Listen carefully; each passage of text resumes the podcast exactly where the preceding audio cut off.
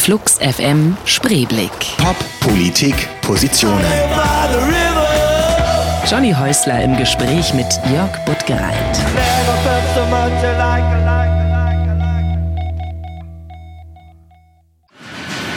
Berlin Anfang der 80er Jahre. Aus ganz Westdeutschland pilgern Wehrdienstverweigerer, Künstler und Abenteurer in den Westteil der Stadt. Die alternative Kunstszene blüht auf. Eine ganz andere Form des Kinos tritt auf den Plan. Statt um Kommerz und Etablierung wird auf strikte Verweigerung gesetzt. Gefilmt wird in Kollektiven und auf Super 8. Gezeigt werden die teils skurrilen Ergebnisse in besetzten Häusern und Kneipen. Ein Pionier der Szene, Jörg Buttgereit. Der Regisseur und Autor diverser Arthouse-Horror- und Splatter-Filme macht sich spätestens mit seinem Low-Budget-Klassiker Nekromantik einen Namen. Jetzt geht's endlich mal zur Sache hier bei Flux FM Spreeblick. Sex, Drogen, Gewalt. Viel Blut in dieser Sendung mit Jörg Buttgereit. Herzlich willkommen. Hallihallo. Schön, dass du Zeit hattest. Ähm, ich glaube, ich wollte dich immer mal fragen, ob es stimmt. Ich glaube, ich war bei der Premiere deines allerersten Kurzfilms. Wenn das stimmt, das war in Schöneberg im Café M, heißt es heute. Damals war es Mitropa, kann es sein? Also, ich glaube, die ersten Premieren habe ich tatsächlich im Risiko gemacht, an den im Yorkbrücken. Risiko? Aber das war auch nicht mein erster Kurzfilm. Ich habe ja tatsächlich 77 meinen ersten Kurzfilm gemacht, den ich dann meinen Klassenkameraden gezeigt habe. Aber ich habe, also ich kann dir sagen, welcher Film es war. Es war der explodierende Turnschuh. Hm. Oder habe ich keine Ahnung, wo ich, den, wo ich die Premiere davon gemacht habe. Das war Anfang der 80er. Ich weiß, weil ich Okay, jetzt dann- gerade in dem Buch gelesen habe äh, über die Subkultur aus dieser Zeit, dass ich 1982 blutige Exzesse im Führerbunker uraufgeführt habe im Risiko. Okay, der war es dann nicht. Aber man hat an diesen, man kann an diesen Titeln schon, falls man dich nicht kennt, äh, so ein bisschen ähm, einschätzen, glaube ich, in welcher filmischen Ecke du dich befindest. Du bist jetzt natürlich schon lange nicht mehr Filmer, du schreibst Drehbücher für Hörspiele, du machst Theater, da werden wir in dieser Sendung drüber reden. Aber ähm, dieses Genre des, wie nennst du das eigentlich? Äh, ja, äh, also Horrorfilm äh, wird es von den Ausländern in der Regel genannt. Mhm. Äh, ich würde es eher äh, in der Tradition des Untergrundkinos so ein bisschen Mhm. verorten, was ich da gemacht habe, weil es ja in diesen Filmen auch um einen Prozess, äh, um, um ja, um äh, Protest gegen die damalige Zensurbewegung in Deutschland ging. Ne? Da sind wir schon mittendrin jetzt. Ja. Du kommst, du kommst schon aus der ganzen Punkrock-Ecke, so Ende der 70er, ne? Genau, dieses Selbstverständnis, dass man einfach eine Kamera in die Hand nimmt und sagt, ich bin ein Regisseur, habe ich mir von meinen äh, Punkrock-Kollegen damals abgeguckt, die sich eine Gitarre um den Hals gehangen haben und Musiker waren. Aber genau, aber dieses, äh, das, was ich ja auch noch so als Punkrock-Motto eher verstehe, äh, als mir ist alles egal, habe ich verstehe auch immer noch darunter, du kannst es selber machen, also mach. Gegenkultur, genau. Und ähm, trotzdem, die meisten haben sich eben genau die Gitarre umgehangen oder sich hinter das Schlagzeug gesetzt oder hinter irgendwas anderes, wo man draufhauen konnte. Und du hast dir aber eine Kamera genommen. Wie kam es denn dazu? Also jetzt gehen wir mal ganz weit zurück. Ich wette, das musstest du schon 30.000 Mal erzählen. Tut mir leid, aber das musst du hier nochmal machen. Ja. Also warum warst du völlig unmusikalisch und hast gedacht, nee, dann mach ich was anderes? Also das war für mich eigentlich nicht so die Frage, weil ich wirklich mit äh, Filmen wie Frankensteins Monster jagen Godzillas Sohn äh, sozialisiert wurde. Also ich bin, seit ich denken kann, so im zarten Alter von vier Jahren war, glaube ich, hat mich mein Vater schon an die Hand genommen und ins Bezirkskino in, in Schöneberg, Berlin-Schöneberg geführt, weil ich da noch nicht reinkam in die Jugendvorstellung, weil ich war ja noch ein Kind. Und dann haben wir uns da äh, irgendwelche Monsterknaller aus Japan angesehen. Und von da an äh, war ich eigentlich der Meinung, okay, Film, Kino, das ist es. Man muss dazu sagen, dass es ja zu diesem Zeitpunkt so ein Zeugs noch nicht im Fernsehen gab. Ne? Das heißt, das Einzige, wo man eben dieser, dieser wahnsinnigen Welt da äh, mit irgendwelchen Monstern und so, äh, wo man dieser begegnen konnte, war eben im Kino. Ne? Im Fernsehen lief äh, total wenig Zeug. Ich erinnere mich, dass ich meine Eltern immer gezwungen habe, mich nachts zu wecken, wenn denn tatsächlich mal irgendein Monster- oder Horrorfilm im Fernsehen lief. Und die haben das doch immer gemacht. Das, das ist aber schon mal spannend genug, weil die, die Eltern heutzutage, die dafür sorgen wollen, dass möglichst nichts mit Horror und bla gesehen wird und so. Aber man, das das waren halt jetzt auch äh, Filme, die, äh, wo, wo die Leute heute drüber lachen würden. Ne? Also Klar. das war damals Frankensteins Braut von James Whale von 1934 oder äh, Die Mumie von Karl Freund. Also klassische Horrorfilme, die äh, heute ja fast zur Hochkultur zählen. Mhm. King Kong und die weiße Frau, wie der früher immer noch so schön hieß. Mhm. Also das waren die Sachen, zu denen ich dann unbedingt nachts aufstehen musste. Und ich erinnere mich auch noch an dieses Gefühl. Die anderen Sachen waren dann die, die Boxkämpfe von äh, Cassius Clay Stimmt. oder Muhammad Ali. Das war dann später. Aber ja, damals musste man trotz Sendeschluss irgendwann aufstehen, extra um diese, diese, ja, diese echten Erlebnisse noch äh, wahrnehmen zu können. Aber wie kam denn dein Vater dazu? Wa- Was, was hatte er denn für einen Draht zu dem, zum Kino und zu, zu, zu äh, Horrorfilmen auch oder zu Monsterfilmen oder was auch immer? Ja, eigentlich gar keinen. Der war halt, äh, ja, damals, also das war ja in den 70ern, Anfang der 70er. Und einen Fernseher hatten wir schon und mein Vater war so ein, wenn man so, der war Kettenraucher, aber auch Kettenfernseher. Also solange es Programm gab, hat der auch geguckt, wenn er nicht arbeiten war. Und der hat durchweg geguckt und um dem wahrscheinlich noch irgendwie einen Kick zu geben, also ich weiß es tatsächlich nicht, ist er dann halt auch manchmal ins Kino gegangen. Hm. Aber eigentlich ist der, nachdem ich dann alleine ins Kino konnte, nachdem ich dann sechs Jahre alt war, ist der auch nicht mehr mitgekommen. Okay. Ich musste dann später immer meinen Opa überreden, in Filme mit mir zu gehen, in die ich noch nicht reingekommen bin, weil ich noch zu jung war. Der ist dann mit mir in den Weißen Hai oder in Spielberg vom Tod oder so gegangen. Die waren dann ab zwölf. Ne? Da durfte ich dann noch nicht drin. Kannst du dich an den ersten Film erinnern, der dich wirklich geschockt hat? Also geschockt. Ähm, Jetzt sag nicht, ich noch sag- nie. eigentlich ähm, bin ich von den Sachen eher fasziniert gewesen. Also ich erinnere mich, und das war auch, ist auch eine Fernseherfahrung, dass ich mich in deinem Sessel versteckt habe bei Simpats siebte Reise. Das ist ein Film mit so Spezialeffekten von Ray Harryhausen, so Stop-Motion-Figuren. Kann man heute vielleicht nur noch vergleichen mit Frankenweenie von Tim Burton oder Corpse Bride oder Nightmare Before Christmas. Also die Ursprünge von, von dieser Tradition aus, ja, von 1957 ist der. Und da spielen halt so Zyklopen mit, mit so Hörnern, die so die armen Seefahrer an, äh, Spießen, an Mhm. Spießen braten und so. Und fechtende Skelette und ah, das fand ich total irre. Das heißt, da war eher eine Faszination da als eine Angst. Und wenn ich diese Filme im Kino gesehen habe, diese Monsterfilme, dann war ich eigentlich auch immer auf der Seite der Monster, weil die mir sehr viel näher erschienen. Und ich glaube, die Erlebniswelt eines japanischen Gummimonsters, äh, das Städte zerstört, ist ja auch eher der nahe eines Kindes äh, äh, als, als die Erwachsenen, die immer nicht verstehen, warum das Monster überhaupt da ist und die immer alles äh, verursachen. Ne? Also, das heißt, als Kind ist es relativ einfach, sich mit Boris Karloff als Frankenstein oder mit Godzilla zu, ähm, ja, zu verbünden. Ne? Ich finde es spannend, weil ich habe so noch nie darüber nachgedacht. Aber es, macht, aber es klingt Ja, ich hab- wahnsinnig plausibel. Ich habe ja. Weil Kinder ich ja hab- auch eher die sind, die durchtrampeln und alles kaputt machen. Und, also Also ich- jetzt nicht im bösen Sinne gemeint, sondern Ja, ja. ja und man ist Also ich immer hab der, ja- eigentlich der, der, der ausgeschimpft wird. Genau. Also ich habe ja tatsächlich auch mal einen Dokumentarfilm über dieses Thema gemacht und auch ein Buch geschrieben, Japan, die Monsterinsel. Und in Japan jede Menge Leute besucht äh, vom Fach. Also tatsächlich auch den Menschen, der von 1954 bis 1973 im Godzilla-Kostüm gesteckt hat. Haruo Nakajima, ein älterer Herr, heute Mitte 80, der äh, war damals nicht mal in den, äh, im, im Vor- oder Nachspann dieser Filme zu sehen, weil die ja nicht woll wollten, die Produzenten, dass man weiß, wie das gemacht wird. Also schreibt man natürlich nicht hin Godzilla Haruo Nakajima, sondern da stand dann gar nichts. Ne? Und der ist jetzt erst spät, äh, so nachdem er schon längst auf Rente war, äh, zu, zu Ehren gekommen, weil der einfach auf so Fan-Conventions eingeladen wird. Und da habe ich den auch mal getroffen. Und dann bin ich tatsächlich für den WDR auch mal für eine Dokumentation nach Japan gefahren und habe den interviewt. Und ja, für den ist das auch eine völlig normale Sache. Also der hat ja sozusagen diesen Monster dargestellt und der sagte, oh, Godzilla ist ja nicht böse, der ist halt dann zufällig da zur falschen Zeit am falschen Ort. Da sind so komische Sachen, die macht er dann aus Versehen kaputt und ja. ähm, der erste, der Song, den wir jetzt hören, der passt eigentlich irgendwie so ein bisschen dazu. Der kommt nämlich von Massive Attack. Ha, ha, ha, naja, komm. Kann man bringen. Man, äh, ist eigentlich fast logisch, dass du Kiss mitbringst, oder?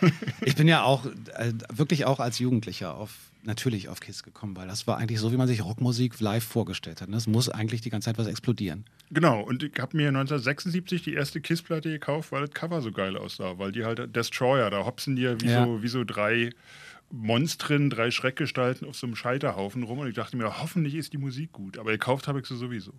Und ich bin dann vier Jahre später, 1980, völlig äh, aufgeregt nach Hamburg gefahren, um Kiss da live zu sehen. Und ich erinnere mich noch, mein, ähm, der damalige Punkrock-Kumpel Dirk Felsenheimer alias Bela B.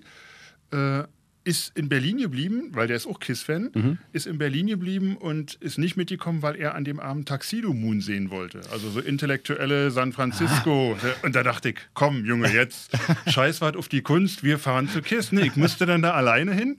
Und da im Nachhinein war er immer total. Äh, ja, hat er sich total geschämt, dass er das gemacht hat, aber er hat dann irgendwann fürchterlich zurückgeschlagen, indem er nämlich als Vorband für Kissy gespielt ich wollte gerade sagen, indem sie sich einfach rübergeholt haben. genau. Und ähm, ja, mich dann auch in die Deutschlandhalle auf die Gästeliste bei Kiss setzen konnte. Ich meine, das ist ein Hammer, oder? Warst du Backstage? Nee. Ah. so weit ging es dann doch nicht. aber warst du denn Mitglied in der Kiss Army im, im Fanclub? Ja, das habe ich damals nicht gebacken gekriegt, weil dazu hätte man ja nach Amerika schreiben mhm. müssen. Und äh, 76, da war ich irgendwie 12, 13 Jahre, das ja. habe ich nicht geschafft. Nee, ich habe das auch nicht auf die Reihe gekriegt, aber ich glaube, Dirk ist äh, Mitglied, ne? Also es gab ja schon einige, die das gemacht haben. Stimmt, ja. Also zu dem Zeitpunkt, als, als wir dann 1980 waren, waren wir schon wieder raus aus der Kiss Army, glaube ich.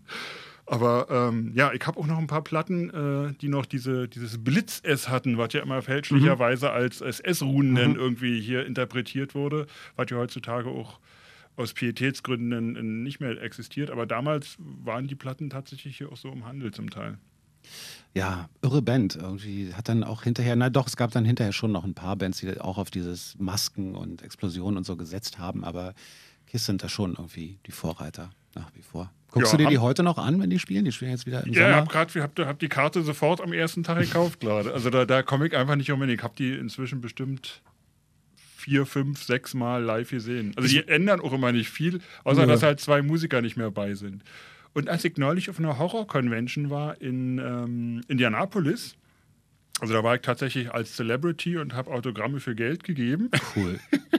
Aber ich bin mir eigentlich auch hin, weil da erstens John Waters mein Vorbild war, mhm. dieser Schmuddelfilmer, und eben Ace Frehley, der Kiss-Gitarrist. Und ich musste mich dann halt nicht sechs Stunden anstellen wie alle anderen, sondern konnte gleich an seinen Tisch und mir wenn auch für Geld, ein Autogramm von ihm geben lassen und ein Foto machen. Wie, Moment, man zahlt dann das Autogramm auf so einer Convention? Genau. Also die Leute haben dafür mein, für mein Autogramm auch gezahlt. Nee. 20 Dollar kostet es, wenn ich irgendwo mein Dings draufschreibe. Quatsch. Doch. ich meine, davon leben so Leute wie, äh, wie Ace Frehley von Kiss heute, ne? Weil der ist nicht mehr bei KISS. Das war mir nicht bewusst. Also ich kenne natürlich so Autoren äh, Signi Signierstunden oder so, mhm. wenn es eine Lesung gibt. Aber das dann heißt, auf also, da, da hat man halt das Buch kaufen können und, okay. und irgendwie das Autogramm dazu und das kam dann irgendwie 40 Dollar. Und das Buch einzeln kostet ja nur 20, ne? Krass. Also es ist, ist, schon tierisch billig, weil äh, Tracy Lords zum Beispiel, die, der mhm. Pornostarlet, der kostet schon hier 25 Dollar. Ne? War mir nicht bewusst. Ja. Neben mir saß übrigens, äh, am, am, Nebentisch saß das Alien aus ähm, Prometheus, aus dem, neu, aus dem, ah, ja. Alien, aus dem Alien-Prequel von Ridley Scott. Ne? Diese, dieser lange, große Space-Jockey, der saß neben mir und hat auch Autogramme gegeben. Der war noch nicht so bekannt, der hat, glaube ja, nee, 20, nee, 20 ist schon das Minimum. Also deswegen bin ich auch gleich mit 20 angefangen. Aber wenn du... Wenn, wenn du jetzt da in Staaten irgendwie auf irgendeiner Convention sitzt, ähm, wofür kennen die Amis dich dann am meisten? Oder warum bist du da eine Celebrity? Also für die, ähm, ja, für die sogenannten Horrorfilme, die ich gemacht mhm. habe. Nekromantik, okay. Nekromantik 2, Schramm, Into the Mind of a Serial Killer, Der Todesking. Also vornehmlich diese vier Spielfilme, die ich damals in den 80er, Anfang der 90er Jahre eigentlich mit meinen Freunden hier an, an Wochenenden gedreht habe. Die wurden überraschend ernst genommen und sind irgendwann, also die, die, wurden damals tierisch gebootleggt und sind dann irgendwann auch offiziell erst auf VHS in äh, USA rausgekommen und vor zehn Jahren dann auch mal auf DVD und sind dann natürlich sehr viel verbreiteter als hier. Also da, als die DVD neu war, konnte man in den Virgin Megastore gehen und in Kinderaugenhöhe konnte man sich da Nekromantik einfach so mitnehmen. Und hier sind die Sachen ja immer noch, weil sie sind ja, eigentlich sind die, eigentlich sind sie auch völlig frei, weil in Deutschland waren einige der Filme halt bundesweit beschlagnahmt. Wir haben dann aber Prozesse geführt, die wurden per Gericht zur Kunst erklärt, die Filme, und äh, sind auch nicht indiziert. Also eigentlich sind sie völlig frei. Äh, man sieht, kriegt sie halt nur nicht in den Kaufhäusern, weil ich mich nie dazu bereit erklärt habe, so die, diese sogenannte freiwillige Selbstkontrolle mhm. äh, von der eben diese, dieses FSK-Siegel zu bekommen. Erstens, weil die das Cover verunstaltet und zweitens, weil ich natürlich diese Filme damals gemacht habe, um gegen diese Bevormundung, um gegen die Zensurpolitik in Deutschland in den 80ern zu protestieren. Diese Filme also im Nachhinein da jetzt noch einzureichen, nachdem ich mhm. schon Prozesse geführt habe und die zur Kunst erklärt wurden, scheint mir also völlig absurd. Das würde natürlich ja, den, den Abverkauf, wie man so unromantisch sagt, ankurbeln, aber ich finde trotzdem äh, wichtig, dass ich das nicht mache. Über dieses Thema Zensur reden wir gleich nochmal. Ähm, vorher New York City. Christopher Owens, Girls. Jörg Buttgereit zu Gast bei, bei, bei, bei Flux FM Spreeblick. Das ist ja auch schon ganz durcheinander. Ähm, und wir waren gerade schon so ein bisschen beim Thema Zensur. Du hast gesagt, dass du diese, diese Filme, die du gedreht hast, äh, diese Horrorfilme schon auch aus Protest gedreht hast äh, gegen die Zensurpolitik in den 80ern. Muss man vielleicht ein bisschen erklären, wie die aussah damals? Also es war tatsächlich so, dass äh, die meisten Horrorfilme, die ins Kino kamen, zensiert waren und dass selbst Sachen, die heute als Klassiker gelten, sowas wie der Exorzist oder so, dass die dann damals auf den Index kamen. Das lag vor allen Dingen daran, dass die Filme halt auf Video, VHS veröffentlicht wurden mhm. und damit äh, ja scheinbar die unkontrolliert in die Kinderzimmer gelangen konnten. Muss man ja auch vielleicht nochmal erklären, also in, in, äh, auf dem Index heißt dann tatsächlich, dass man es einfach nicht verkaufen durfte. Genau, ein Werbeverbot. Ja. Was eigentlich ja bedeutet, dass wenn man die DVD nicht im Laden sieht, Internet gab es noch nicht, dann mhm. existiert sie sozusagen auch nicht. Ne? Und dann gab es halt noch so den Härtefall, den Paragraph, Paragraph 131, die sogenannte Gewaltverherrlichung, die man auch auf einen meiner Filme versucht hat anzuwenden. Und da wird der Film dann wirklich äh, aus dem Verkehr gezogen. Was so weit ging, dass die äh, sogar Polizeirazzien bei uns zu Hause gemacht haben und die negative, wie es auf dem Formular hieß, unbrauchbar machen wollten. Die, Film, die Filmnegative waren aber zum Glück gerade in den USA, weil die ja da gerade veröffentlicht wurden. Und ähm, ja, wir hatten Glück, dass der Film heute noch existiert, sage ich mal. Und das waren einfach so Sachen, wo ich dachte, okay, ich liege offensichtlich richtig mit, meinen, äh, mit meinem Anliegen, weil hier ist echt was im Argen. Und wir haben dann eben äh, zwei Jahre lang einen Prozess geführt, um den Film wieder zurückzubekommen, was auch funktioniert hat. Was in der Regel bei normalen Major-Produktionen äh, nicht der Fall war. Die Verleiher, die hier drüben an amerikanische Filme, meistens kamen ja die Horrorfilme aus Amerika, äh, die Filme hier vertrieben haben, wenn die dann auf den Index kamen oder beschlagnahmt wurden, dann haben die da auch nicht mehr gemacht. Die hatten dann irgendwann eh nicht mehr die Verleihlizenzen und dann war die doch real. Deswegen äh, schimmeln auf diesen Listen immer noch sehr viele Filme, die da eigentlich schon längst runterhören. Ich weiß nicht, ob du das mitbekommen hast, The Texas Chainsaw Massacre. Mhm. Blutgericht in Texas hieß der damals im Kino, war im Verleih bei Jugendfilmen, also ganz normal. Als der dann auf Video rauskam, wurde er beschlagnahmt und der ist jetzt, der Film ist von 74 und der ist jetzt äh, Anfang des letzten Jahres zum ersten Mal wieder veröffentlicht worden in Deutschland. Also so lange hat es gedauert, den wieder freizukriegen, beziehungsweise hat sich endlich jemand erbarmt, den äh, den wieder vorzulegen. Ne? Aber war denn, das heißt, war deine Motivation dann äh, in erster Linie eine politische oder in erster Linie eine künstlerische? Oder beides? Sowohl als auch, weil ja die Musik, die damals gemacht wurde, dieser, dieser Spirit, dieser Punkrock-Spirit, der war ja kulturell und politisch motiviert. Ne? Also man hat einfach gesagt, was ich hier sehe, was mir angeboten wird von den großen Firmen, gefällt mhm. mir nicht, reicht mir nicht wir mach, ich, mache, ich mache was Eigenes. Ne? Ich mache was, was äh, anders ist. Eine Art mhm. Gegenkultur. Mhm. Und äh, gibt es denn für dich, weil du so, sagst irgendwie, ja, dann haben die gesagt, gewaltverherrlichend und also gibt es, existiert dieser Begriff für dich überhaupt? Würdest du sagen, siehst du irgendeinen Film und sagst, das ist jetzt, das hat für mich nichts mehr mit Kunst zu tun? also äh, es gibt Filme tatsächlich, wo ich sage, ja, die sind gewaltverherrlichend, aber die haben trotzdem viel mit Kunst zu tun. Mhm. Ähm, die Filme sind oft ein bisschen zynisch. Das sind auch ja nicht unbedingt Filme, die jetzt so kleine Schmuddelfilme sind. Was mir da einfallen würde, wäre zum Beispiel 300 von Zack Snyder.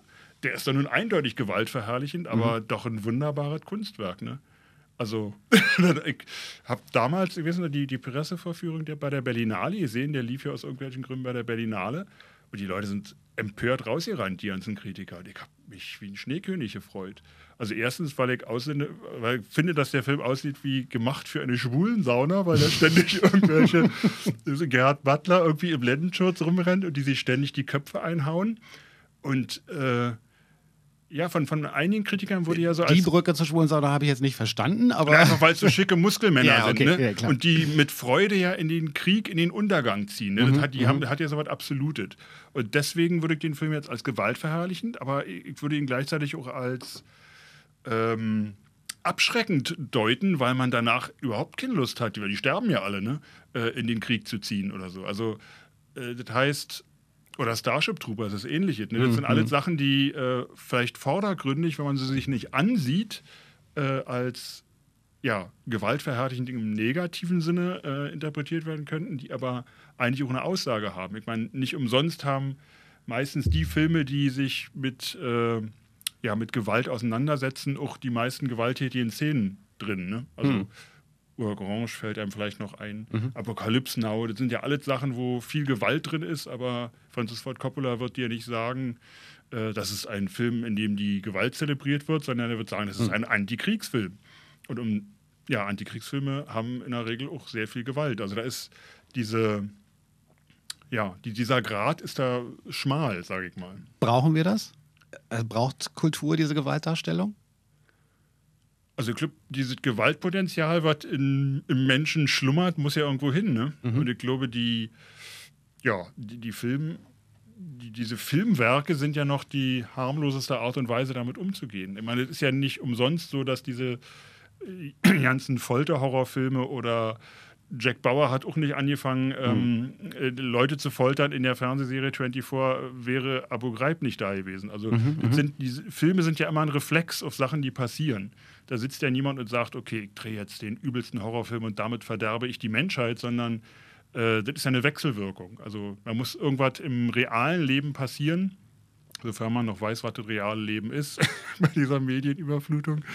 Äh, und, dann gibt es eine Reaktion darauf. Und so habe ich das eigentlich bei mir auch gesehen, dass ich äh, so frustriert war, dass man mir verbieten will, bestimmte Bilder zu sehen, dass ich als Reflex diese Bilder selbst produziert habe. Ne?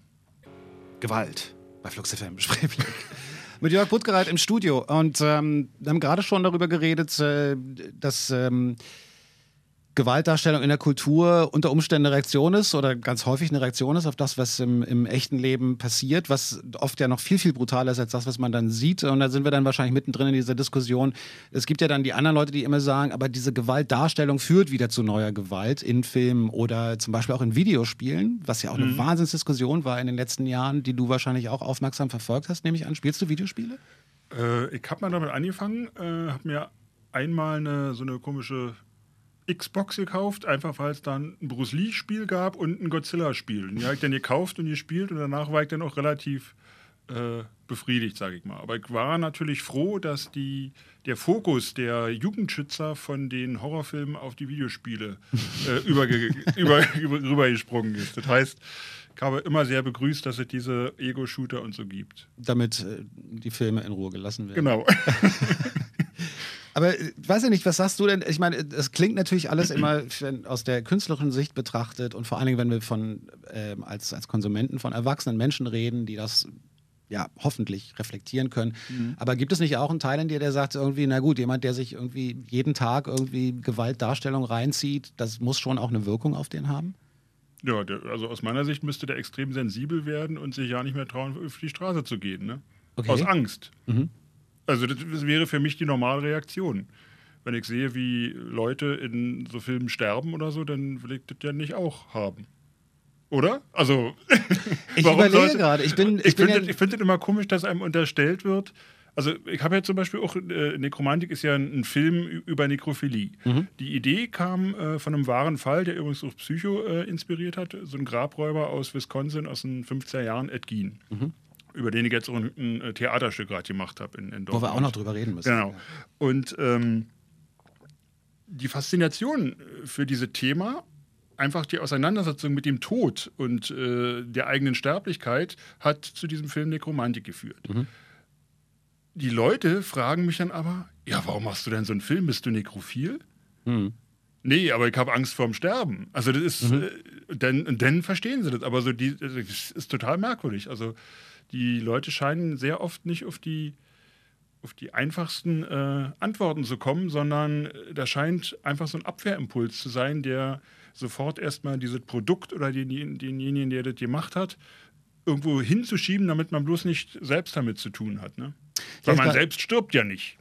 Ich lese gerade ein wahnsinnig spannendes Buch von jemandem, der eins der äh, sagt, also der kennt sich extrem gut, ist ein Ami, der, der eigentlich über Videospiele bloggt und der ähm, auch diese ganzen Militärshooter extrem gut kennt. Mhm. Also genauso wie im Film und in allen anderen Kulturbereichen äh, kann man sich da ja wahnsinnig reinknien und dann genau wissen, der und der Animator hat daran gearbeitet und der hat das Drehbuch geschrieben und so weiter und so fort. Und der hat über einen ganz bestimmten Militär, äh, über ein Militärspiel ein ganzes Buch geschrieben. Also der führt dich eigentlich in diesem Buch durch das Spiel durch. Und ich lese dieses Buch und das ist wahnsinnig faszinierend, weil der das so reflektiert spielt. Also der fragt sich an jeder Stelle, warum schieße ich jetzt auf den und was macht das Spiel mit mir und so. Völlig, das ist wirklich irre, also zu lesen und ich finde es unglaublich spannend. Ähm, und äh, diese Leute, die sich damit beschäftigen, sagen natürlich auch eher was Ähnliches. Also die haben zum Beispiel auch den, das Gefühl, dass das Spiel was mit ihnen macht mhm. und stellen das in Frage. Und auch diese Frage, wenn ich in einem Spiel auf Menschen schieße, töte ich nicht eigentlich doch wirklich? Also natürlich nicht wirklich, es stirbt kein Mensch, aber ich gebe ja den Impuls, ich erschieße den jetzt. Mhm. Also, also ganz philosophisch wird es da. Ähm, Obwohl ja diese, also ist es nicht so, ich, ich weiß es nicht, ich vermute das so, dass, dass diese oder die, die Ursprungsform von so einem Ego-Shooter ist ja wahrscheinlich wirklich ein Trainingsprogramm für Soldaten mal gewesen, oder? Ich glaube, es ist eher umgekehrt, dass, die, ja? dass das Militär diese, diese Spiele inzwischen benutzt, um die zu trainieren. Ja, weil die ja auch nur noch vor Monitoren sitzen, wenn sie abdrücken. Was die Sache natürlich ungemein leichter macht. Was die vorstellen. Sache leichter macht, genau, weil sie mhm. entpersonifiziert wird ja. oder, oder entmenschlicht. Ja. Ähm, weil du halt nur noch irgendwie auf Ziele auf dem Monitor schießt, klar. Mhm. Wahnsinnsdiskussion auch, aber die Diskussion, die um diese Spiele zum Beispiel geführt wird, ist in den Kreisen der Leute, die sich damit auskennen, eine viel tiefere, eine viel spannendere und eine viel sinnvollere als bei den Leuten, die keine Ahnung davon aber haben. Das ist ja bei jedem. Also ich, ich, erinnere mich noch, dass ich in den 18 auch viel so in so komischen Talkshows bei Johannes Bekerner oder so saß. Mhm, stimmt. Die hatten dann den Titel wie Horrorvideos machen mich an oder so. Und da hatten äh, meine schlimmsten Gegner hatten diese Filme natürlich nie gesehen. Das heißt, die hatten sich nie damit auseinandergesetzt. Die hatten einfach äh, auch diesen, ja, diesen Impuls, einfach auf mich einzuschlagen, mhm. weil ich derjenige war, der sich dazu bekannt hat. Das zu, zu etwas Bösem. Ne? Ist jetzt mit Internet und Videospielen genau das Gleiche. Genau. Also das wiederholt sich immer wieder. Und meine persönliche Theorie ist, dass, dass diese Leute eigentlich in erster Linie Angst davor haben. Also, dass sie halt einfach wirklich auch sich damit aus gar nicht auseinandersetzen mhm. können, weil ihnen das so fremd erscheint, dass sich jemand so intensiv mit dieser Thematik Sterben oder äh, Verbrechen und so auseinandersetzen. Ähm also wir haben ja auch Angst davor, sonst würden wir die Notwendigkeit nicht sehen, uns damit auseinanderzusetzen, sehe ich auch so. Ne? Also jeder Horrorfilmbesuch ist im Grunde auch so eine ja, so, so ein Grundkurs im, okay, schaffe ich das, komme ich da durch. Äh, Spannender Aspekt, ja. Wie wird das, ne? Also man, man, man übt Sterben, ne? ich, ich, das muss ich so stehen lassen. Kann ich nicht viel zu sagen jetzt. die Angst bekämpfen, indem man sie zeigt, sozusagen. Oder indem man sich mit ihr auseinandersetzt, vor allen Dingen. Oder ähm, sich der Angst ausliefern, um sie kennenzulernen. Oder keine Ahnung. Du hast das alles viel schöner ausgedrückt im, im Gespräch. Ähm, und jetzt kommen wir mal vom Film, weil das, äh, du bist ja längst auch in ganz vielen anderen Genres oder in anderen Metiers tätig. Radio habe ich gerade schon gesagt, also du machst Hörspiele mhm. für den WDR hauptsächlich, ne? Genau. Und auch eigentlich mit ähnlichen Themen. Also das, äh, jetzt im, im, letzten Jahr lief zum Beispiel zum einjährigen äh, Jahrestag von Fukushima ein Hörspiel von mir, das hieß äh, Die Bestie von Fukushima. Mhm. Und das wird jetzt zum zweijährigen äh, auch in Dortmund als, als Live-Hörspiellesung mit dem Ensemble vom Schauspiel Dortmund aufgeführt, sag okay. ich mal. Und da sind ähnlich gewesen, dass die Reaktionen vom WDR, als ich dieses Hörspiel da halt angeboten habe, zuerst mal waren, oh, da kann man doch jetzt hier keine Witze drüber machen. Ja, warum und da wird, unterstellt man mir gleich, wenn ich ein, Film, ein Hörspiel mache oder jetzt einen, Theaterabend, der die Bestie von Fukushima heißt, warum unterstellt man mir da gleich böse? Ne? Hm. Weil das Irre ist ja, dass diese diese Bilder, diese Nachrichtenbilder, die ich damals gesehen habe im Fernsehen, als diese Katastrophe da war, dieses Erdbeben und der Tsunami, dass die mir alle extrem bekannt vorkamen aus diesen vielen japanischen Monsterfilmen, die ich eben in den 17 ja. und 18 gesehen habe. Ja. Ne? Und die waren beim WDR aber so ängstlich, dass die das erstmal nicht machen wollten. Ich musste mhm. dann wirklich wuchern äh, und habe dann gesagt, guck mal, ich habe da jetzt gerade einen schönen Artikel in der Zeit für zugeschrieben zu diesem Thema und so. Mhm. Und dann ging das so langsam, ja. Aber sie, aber dann ein Jahr später durfte das dann erst gemacht werden, ja. Äh, die Zeit war da schneller. Da hat mich wirklich eine Redakteurin angerufen und meint, ja, man kommt ja um sie nicht rum, wenn man um Japan und Monster und irgendwie ist doch da eine Verbindung. Sie sind doch gedacht, unser Japan-Monster-Experte. Genau, der bin ich tatsächlich. Und dann habe ich denen das da versucht zu erklären und dann ist da ein schöner Artikel rausgekommen. Aber auch hier äh, einfach der Versuch, und diese Monster sind ja Sinnbilder, damals, japanische Monster, damals waren sie Sinn, Sinnbilder für, äh, die, ähm, für den Atombombenabwurf von Hiroshima. Heute ist es eben eher ist Godzilla, diese, diese bekannteste Monster aus Japan, ja eher ein Sinnbild für diese Naturkatastrophen oder Tsunamis. Ne? Und nicht umsonst hat man ja damals auch von dieser Monsterwelle gesprochen. Und das greife ich in diesem Stück eben auf, dass äh, jemand sagt, ja, da ist diese Monsterwelle und da ist dann nämlich tatsächlich aus diesem Erdspalt so ein äh, riesiges Tier gekommen, was äh, zufällig äh, an dem Atomkraftwerk von Fuku- Fukushima aus dem Meer steigt, da äh, sich reinsetzt, kaputt, so was kaputt macht. Übrigens eine Szene, die 1984 in einem Godzilla-Film tatsächlich passiert. Godzilla kommt aus dem Meer, setzt sich in ein Atomkraftwerk, lädt sich auf und stapft weiter. Und ähm, ja, in meinem äh, Stück überlebt das Monster leider nicht oder ein Glück nicht, sondern das kommt noch bis Yokohama und äh, verendet dann einfach an der radioaktiven Strahlung. Aber Godzilla selbst ist ja dadurch, dass es sozusagen ein Kind der Atombombe ist, sozusagen mit diesem atomaren Feueratem, den, er, den er auch hat, ja, so ein Kind der Atombombe, genau. Aber mein Monster ist dann doch realistischer.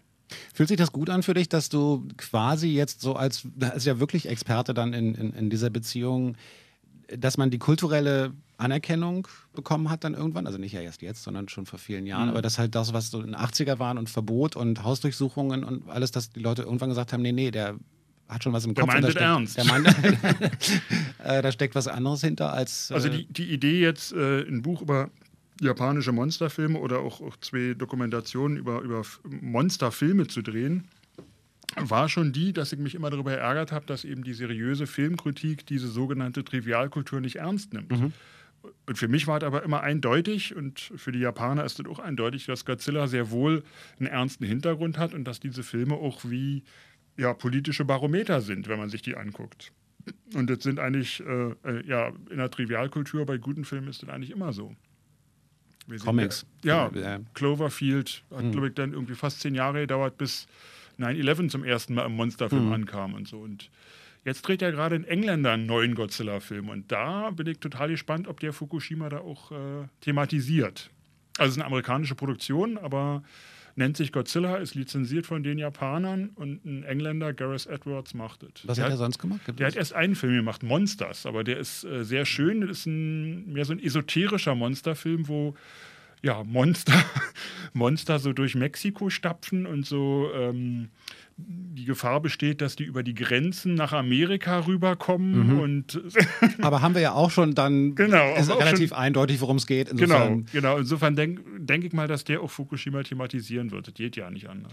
Wenn du, äh, wenn du sagst, die Japaner haben mit Godzilla die Atombombe kompensiert oder. oder Ja, nicht kompensiert, aber sie haben sich ein damit Bild aus- dafür gefunden. Ein Bild ne? dafür gefunden. Weil die Japaner ja ähnlich wie wir auch mit unserer Vergangenheit Probleme hatten. Ne? Äh, Das heißt, die Amerikaner haben ihnen dann irgendwann diese Bombe auf den Kopf geworfen und der Krieg war vorbei und sie haben aber auch nie irgendwie eingestanden, dass das was Schlechtes war. Das heißt, selbst die Opfer der Atombombe wurden eigentlich nie so als äh, ja, Kriegsopfer gewürdigt, sage ich mal. Und diese, diese Verdrängung im, im kollektiven Unterbewusstsein Japans hat einfach dazu geführt, dass man ja, so was Banales wie ein Gummimonster brauchte, was aus dem Meer steigt und äh, Feueratem hat. Gibt es in Deutschland Filme, wo du sagen würdest, die wiederum beschäftigen sich eigentlich äh, mit dem Zweiten Weltkrieg und äh, mit dem, was da hier verdrängt wurde? Also mir hat mal jemand erklärt, ist nicht ganz so schlimm wie der Zweite Weltkrieg, aber ich habe mal eine, eine Doktorarbeit von einer britischen Professorin über meine Filme gelesen und die hat mir erklärt, ja, Nekromantik 1 ist ja ein Film über die eingeschlossene Stadt und Nekromantik 2, der 1991, 1990 äh, gedreht wurde, 91 rausgekommen, im Ostberlin gedreht wurde. aus recht pragmatischen Gründen, auch weil da einfach Drehgenehmigungen sehr viel billiger waren, das sei eben ein Film, und das hat dann letztendlich den Film auch vom Index befreit, über den Niedergang von Ostdeutschland. Okay. das heißt, auch wenn man nicht unbedingt äh, selbst darauf kommt, äh, wenn man aus einer Situation heraus einen, einen Film macht und äh, ihn auch halb dokumentarisch macht, sage ich mal, wie ich es gemacht habe, weil ich ja einfach in der Stadt rumgelaufen bin, so guerillamäßig und gedreht habe mit den Leuten, äh, dann fängt man natürlich Sachen ein, die politisch passieren. Ne? Und äh, wenn man so einen Film dann zehn Jahre liegen lässt, dann sagen die Leute plötzlich, Huch, na, das ist ja ganz eindeutig. da gibt es eine Doktorarbeit drüber. Alabama Shakes, always alright. Johnny Cash mit seiner Version von Nine Inch Nails hört. Ähm, ich komme trotzdem nochmal zurück auf meine Frage, wie äh, Deutschland, ob Deutschland mhm. filmisch. Ähm, Abgesehen von mir. Ab, abgesehen von dir und den dazugehörigen äh, genau. Diplom- oder Doktorarbeiten oder. oder ähm, ich meine, Blut Exzesse im Führerbunker, auch wenn es nur zehn Minuten dauert, dieser Super 8-Film von mir, ist natürlich auch eine, eine Aufarbeitung der deutschen Vergangenheit. Den habe ich nie gesehen der Film ist auch, äh, der Titel ist auch besser als der Film. Oft okay. ist es besser, die Filme dann nicht mehr, nicht mehr zu zeigen. Ja, aber tatsächlich, glaube ich, ist das ein Hauptproblem äh, ja, der deutschen Nachkriegskultur. Auch, dass sehr viele Leute, die im, äh, die im Dritten Reich fliehen mussten, die sozusagen verjagt wurden aus Deutschland, die sind eigentlich ja alle nach Amerika geflüchtet. Hm. Ich habe vorhin schon die Mumie erwähnt, äh, für die ich immer nachts aufgestanden bin in den 70er Jahren, wenn der mal kam. Der ist von Karl Freund, das ist ein Deutscher. Mhm. Und der hat bei vielen dieser alten ähm, Horrorfilme von Universal äh, auch Kamera gemacht. Also wir haben einfach die Horrorfilmemacher damals vertrieben. Und wir hatten eine, eine Horrorfilmtradition. Nosferatu ist äh, eine mhm. Symphonie des Grauens, das Kabinett des Dr. Caligari. Äh, wir haben eigentlich angefangen, eine Horrorfilmkultur zu etablieren, die denn aber ab Mitte der 30er Jahre oder Anfang der 30er Jahre ging es eigentlich schon los, in, äh, ja, in den USA fortgesetzt wurde. Ja, und dann waren die Künstler einfach alle weg. Genau. Das, und dann und war dann mehr waren da. die Leichen in Deutschland nicht mehr auf der Leinwand und die Monster, sondern mhm. äh, in der Realität. Und da wollte man sie auf der Leinwand nicht haben. Was eigentlich den Rückschluss äh, zulässt, dass umso schlimmer die Bilder auf der Leinwand sind, umso besser geht es der Gesellschaft. Wäre doch der Rückschluss, oder? Weil im Dritten Reich war die Leinwand extrem sauber. Und das ist immer suspicious, sagt man. Ist auf alle Fälle ein interessanter Gedanke. tu doch nicht so, als wenn du das zum ersten Mal hörst. Äh, Höre ich zum ersten Mal. Nein, es gibt ja ganz oft so Sachen, wo man denkt, Klingt sinnvoll, aber habe ich so noch nie drüber nachgedacht. Mhm. Es gibt viele Dinge, über die ich noch nie drüber nachgedacht habe, erstaunlicherweise. Also Trotz des hohen Alters. Es gibt ein, äh, ein Buch, das habe ich mal gelesen, äh, aus der Reihe Psychologie heute. Das einzige Buch, was ich mir aus dieser Reihe mal gekauft habe. Äh, von einem gewissen Herrn Baumann, heißt irgendwie Lust am Grauen. Mhm. Und der plädiert auch über Seiten hinweg, das war damals das einzige Buch, ist glaube ich aus den 80ern, was sich so mit dem Thema auseinandersetzt, der, der hat wirklich dafür plädiert, wir brauchen mehr Horrorfilme. Okay. Ja, ich meine, wahrscheinlich ist. Man muss sie sich ja nicht ansehen, aber sie müssen da sein, sozusagen als Exorzismusmittel. Würdest du denn sagen, dass jeder, der einen Horrorfilm dreht, auch tatsächlich im Herzen Künstler ist? Oder gibt es Leute, die wollen einfach nur Scheiße machen? einfach nur Scheiße? Naja, also ist jetzt. Also das Problem ist ja, also zumindest zu meiner Zeit, ich habe ja noch Film tatsächlich gedreht, äh, da war das ja noch relativ teuer mhm. und äh, da musste man schon ernst meinen, um diesen. Mhm nervenzermürbenden Prozess des Filmemachens auf sich zu nehmen. Und das macht man ja eben nicht nur so aus Witz. Ne? Genau, das, dahin wollte ich natürlich. Also sobald ein künstlerischer Prozess dazugehört, hat sich wahrscheinlich auch jemand Gedanken darum gemacht mhm. und weiß, warum er das tut. Ich habe dieses Beispiel, was ich vorhin gesagt habe, mit diesem äh, ähm, Ego-Shooter, über den dieser junge Mensch da ein ganzes Buch geschrieben hat. Also was der da drin alles entdeckt, auch an, an, an, an Drehbuch äh, was mhm. so und dann gibt es natürlich Interview, gibt's Links zu Interviews mit den, mit den Autoren zu diesem Spiel und so, die, die dann auch ganz viel dazu zu sagen haben und wo man den Eindruck hat, nichts, aber auch nichts in dem Spiel ist irgendwie zufällig oder, oder ohne irgendeinen Sinn und so. Das mhm. fand ich wahnsinnig beeindruckend und bei Filmen ist es wahrscheinlich ähnlich. Und wie Obwohl natürlich die, die äh die Amerikaner ja schon aus einem anderen Selbstverständnis heraus Filme drehen. Ne? Hier, hier, hier werden ja Filme nicht unbedingt aus einem kommerziellen Gesichtspunkt gemacht. Mhm. Aber die Amis, die machen es jetzt schon so. Also die, die ja, okay. geben erstmal das Geld dafür, wenn sie meinen, okay, sie können damit Geld verdienen. Dass dennoch Künstler diese Sachen ausführen müssen, weil die Leute, die das Geld geben, die entscheiden ja nur, dass der Film gemacht wird und dass sie Geld verdienen wollen, aber die können ja keine Filme machen. Die machen Mhm. sich, das ist ja anstrengend, die machen sich ja die Finger nicht schmutzig. Das heißt, die müssen Leute engagieren, die möglichst jung sind, die noch ein bisschen Pfeffer am Arsch haben, sage ich mal, und Mhm. die bereit sind, eben da durch die Hölle zu gehen. Im wahrsten Sinne des Wortes, Ja. unter Umständen. Ähm, und wie bringst du den Kram jetzt auf die Bühne, auf die Theaterbühne?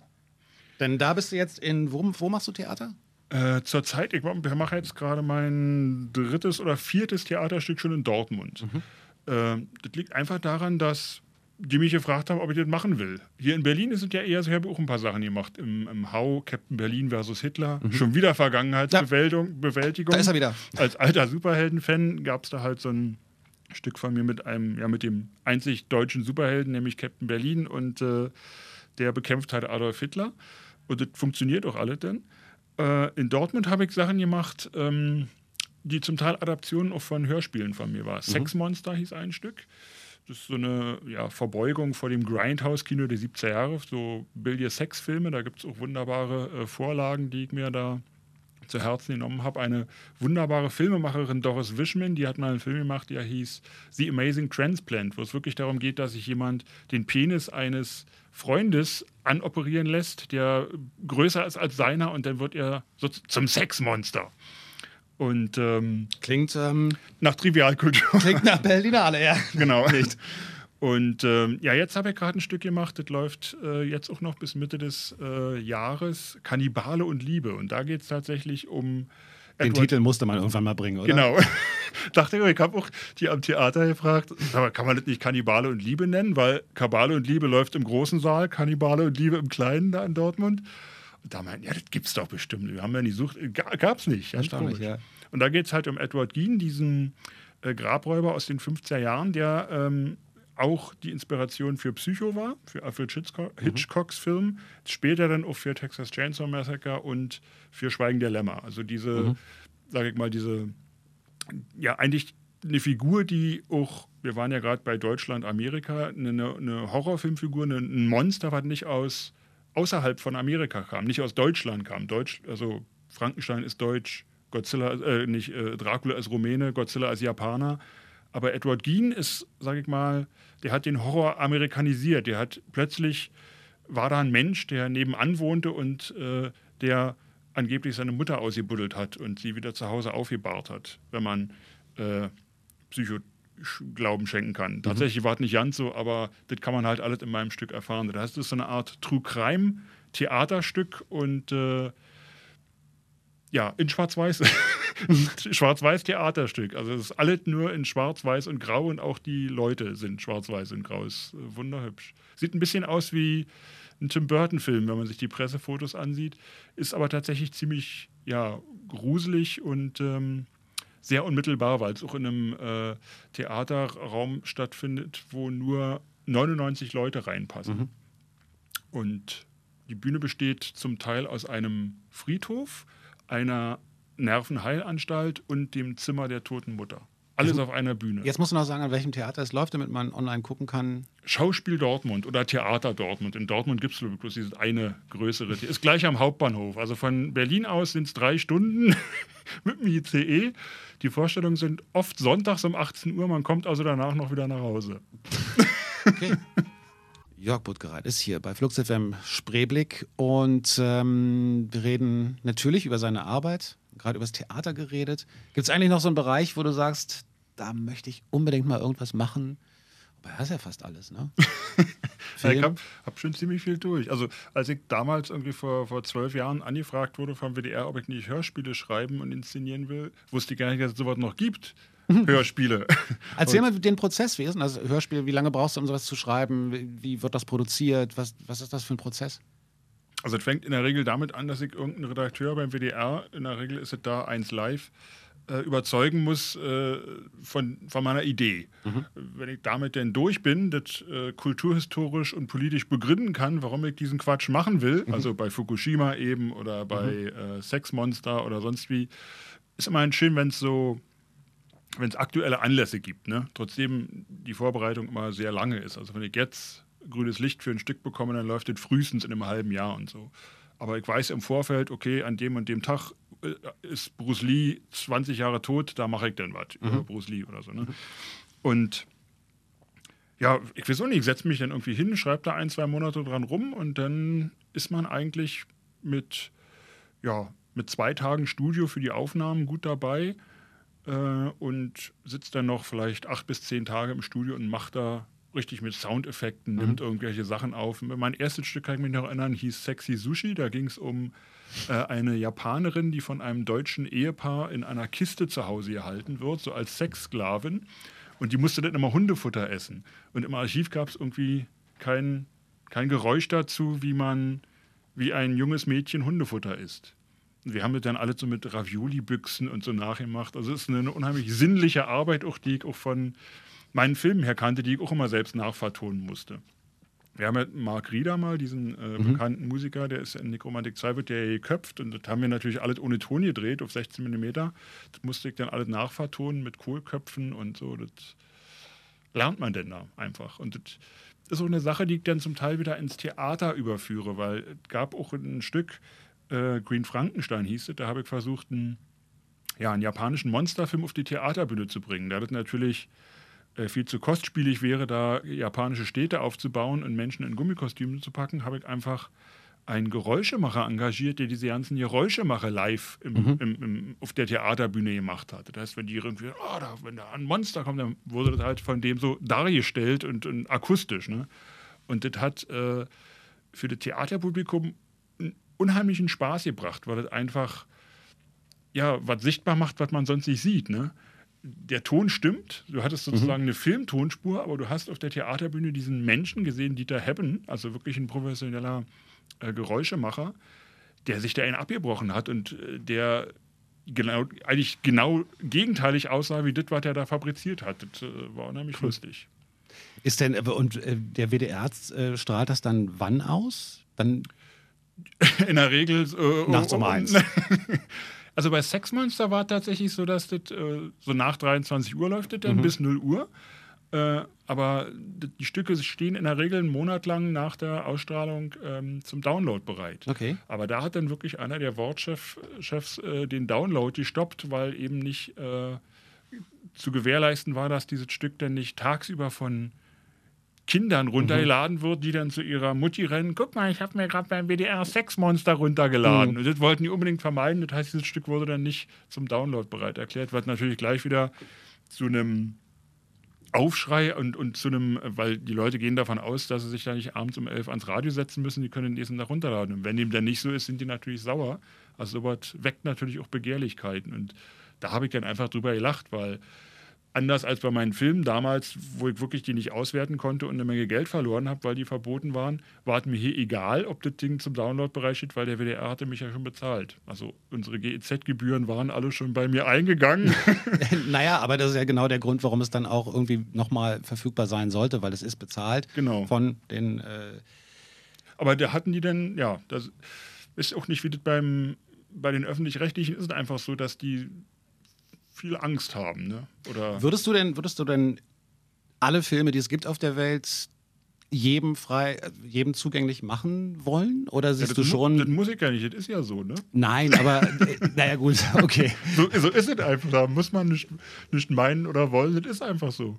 Insofern müsste doch Internet für dich eine Entwicklung sein, die, die auch ein Teil eines Traumes ist, oder? Also dass da diese, ja, diese Verfügbarkeit... wenn, wenn, wenn sie mir nicht, sage ich mal, ähm, also wenn ich jetzt nicht für die öffentlich-rechtlichen arbeite mhm. oder nicht am Theater arbeite, was subventioniert ist, wenn ich jetzt noch so arbeiten würde wie früher, wenn ich meine Filme mit eigenem Geld äh, realisieren würde und abhängig davon wäre, dass ich das Geld durch Videoverkäufe oder so mhm. da reinbekomme, dann ginge das so nicht mehr. Ich habe äh, von dem Theaterstück Captain Berlin vs. Hitler, was ich hier am Hau gemacht habe, eine Aufzeichnung machen lassen und die als DVD rausgebracht. Mhm. Und zwei Tage nachdem die DVD raus war, war sie online. War, die, war das Ding online. Klar. Und mein Vertrieb hat dann noch versucht, die immer da einzeln abzumahnen und so, aber da kannst du ja jeden Tag wieder von neuem anfangen. Da verlierst du irgendwann die Lust. Aber das, Raub, aber das, das, Problem mit Kopien hast du doch schon gehabt als äh, mit Raubkopien. Schon ja. lange vor. Das stimmt. Das ist immer so, wenn, wenn, wenn Filme eben nicht verfügbar sind, dass äh, dann mhm. sofort irgendwelche Bootlegger auf den Plan kommen. Aber wenn ich jetzt diesen Theaterfilm Captain Berlin vs. Hitler, wenn ich den jetzt richtig als Film gemacht hätte, da irgendwie ein paar hunderttausend Euro drin gesteckt hätte und mir meine Fans dann zwei Tage Zeit geben würden, mit den DVDs das Geld wieder einzuspielen, würde Hm. nicht funktionieren. Ne? Damals hatte trotzdem funktioniert. Wir haben damals äh, Necromantic auf VHS rausgebracht, der hat dann 99 Mark gekostet. Okay.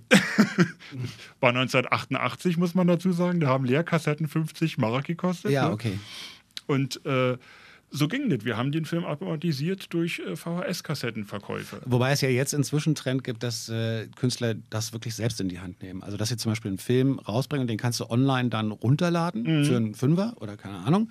Aber Ähm, macht das einer, wenn das auch umsonst dran, woanders? Ja.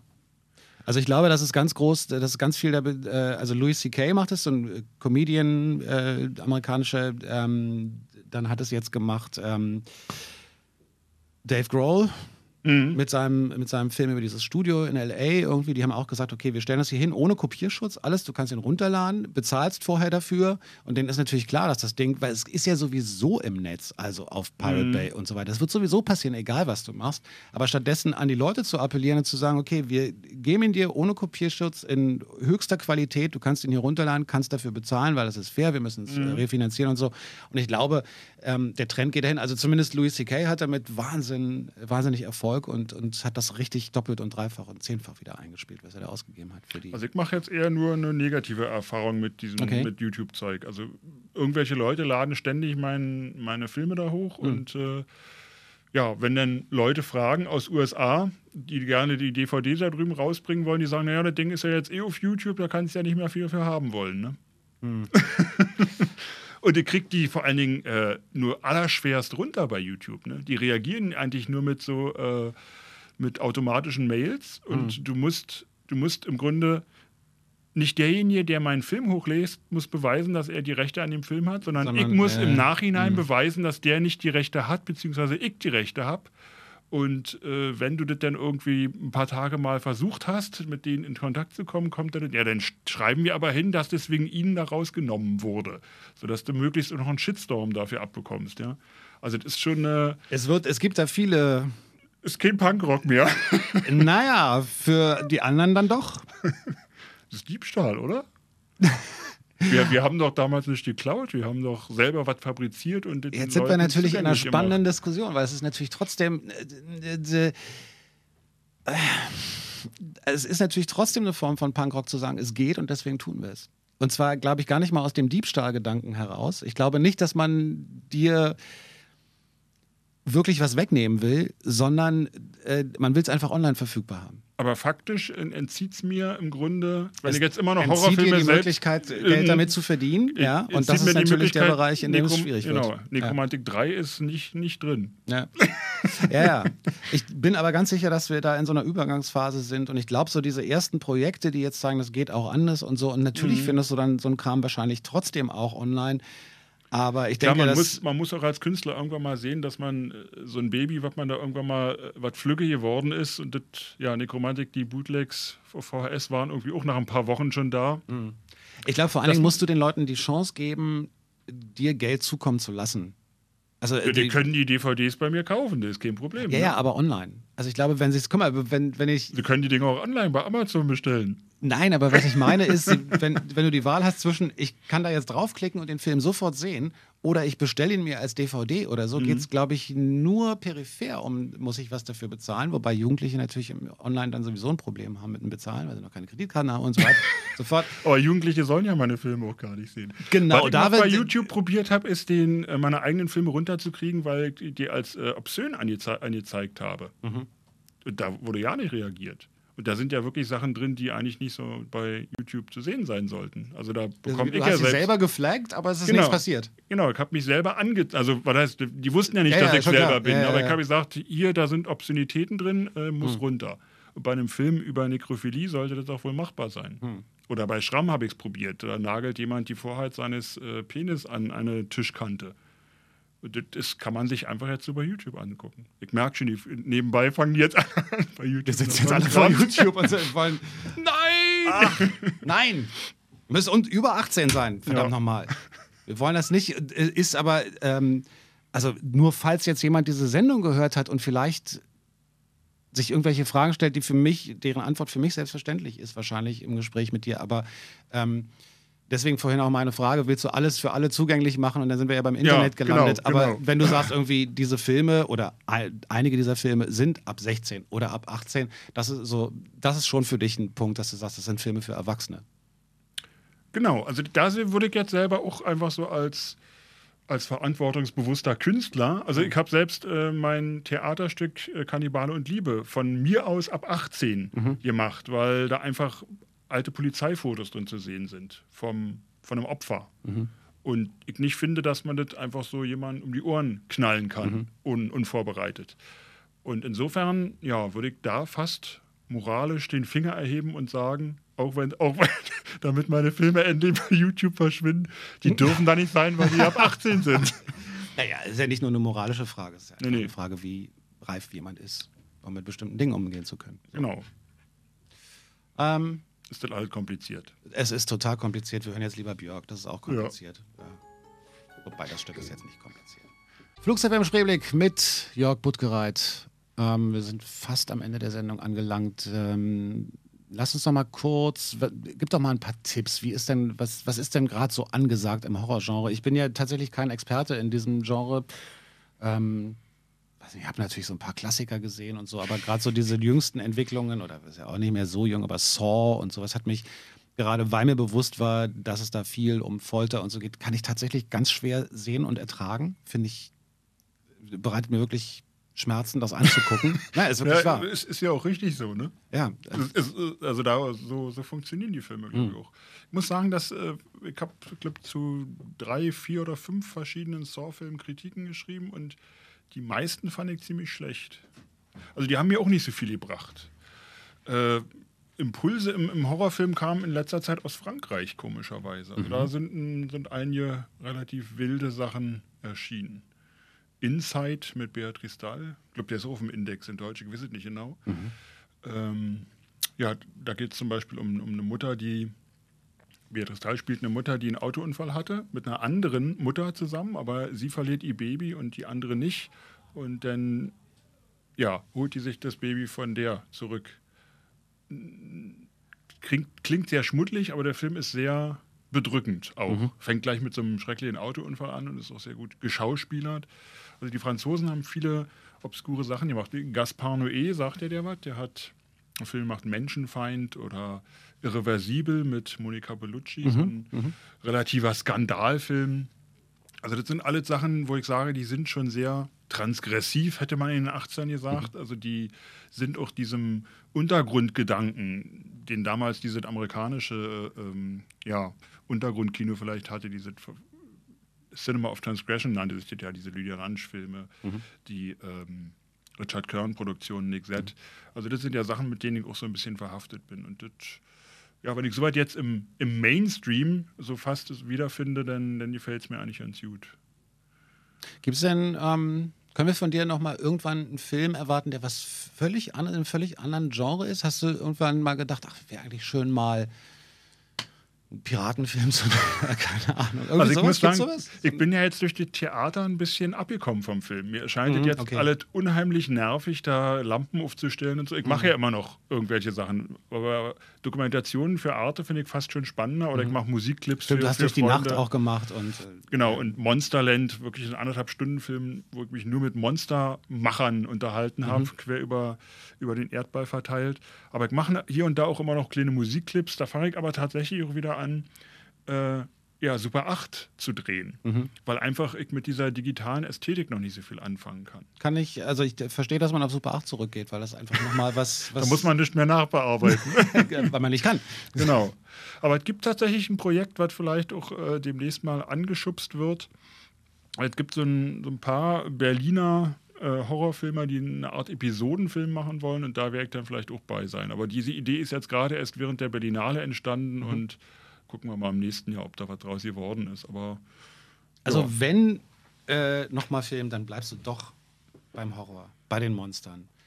ja, weil, äh, weil, weil ich ja, Monster sind ja meine Freunde. Ich habe ja keine Angst vor denen. Ne? Warum sollte ich also meine Freunde verlassen? Und wir jetzt auch nicht mehr. Nee. Äh, Jörg, vielen, vielen Dank, dass du Zeit gefunden hast. Ja, es war Und- mir eine, ein Fest. Viel Erfolg und viel Spaß. Tschüss. Tschüss.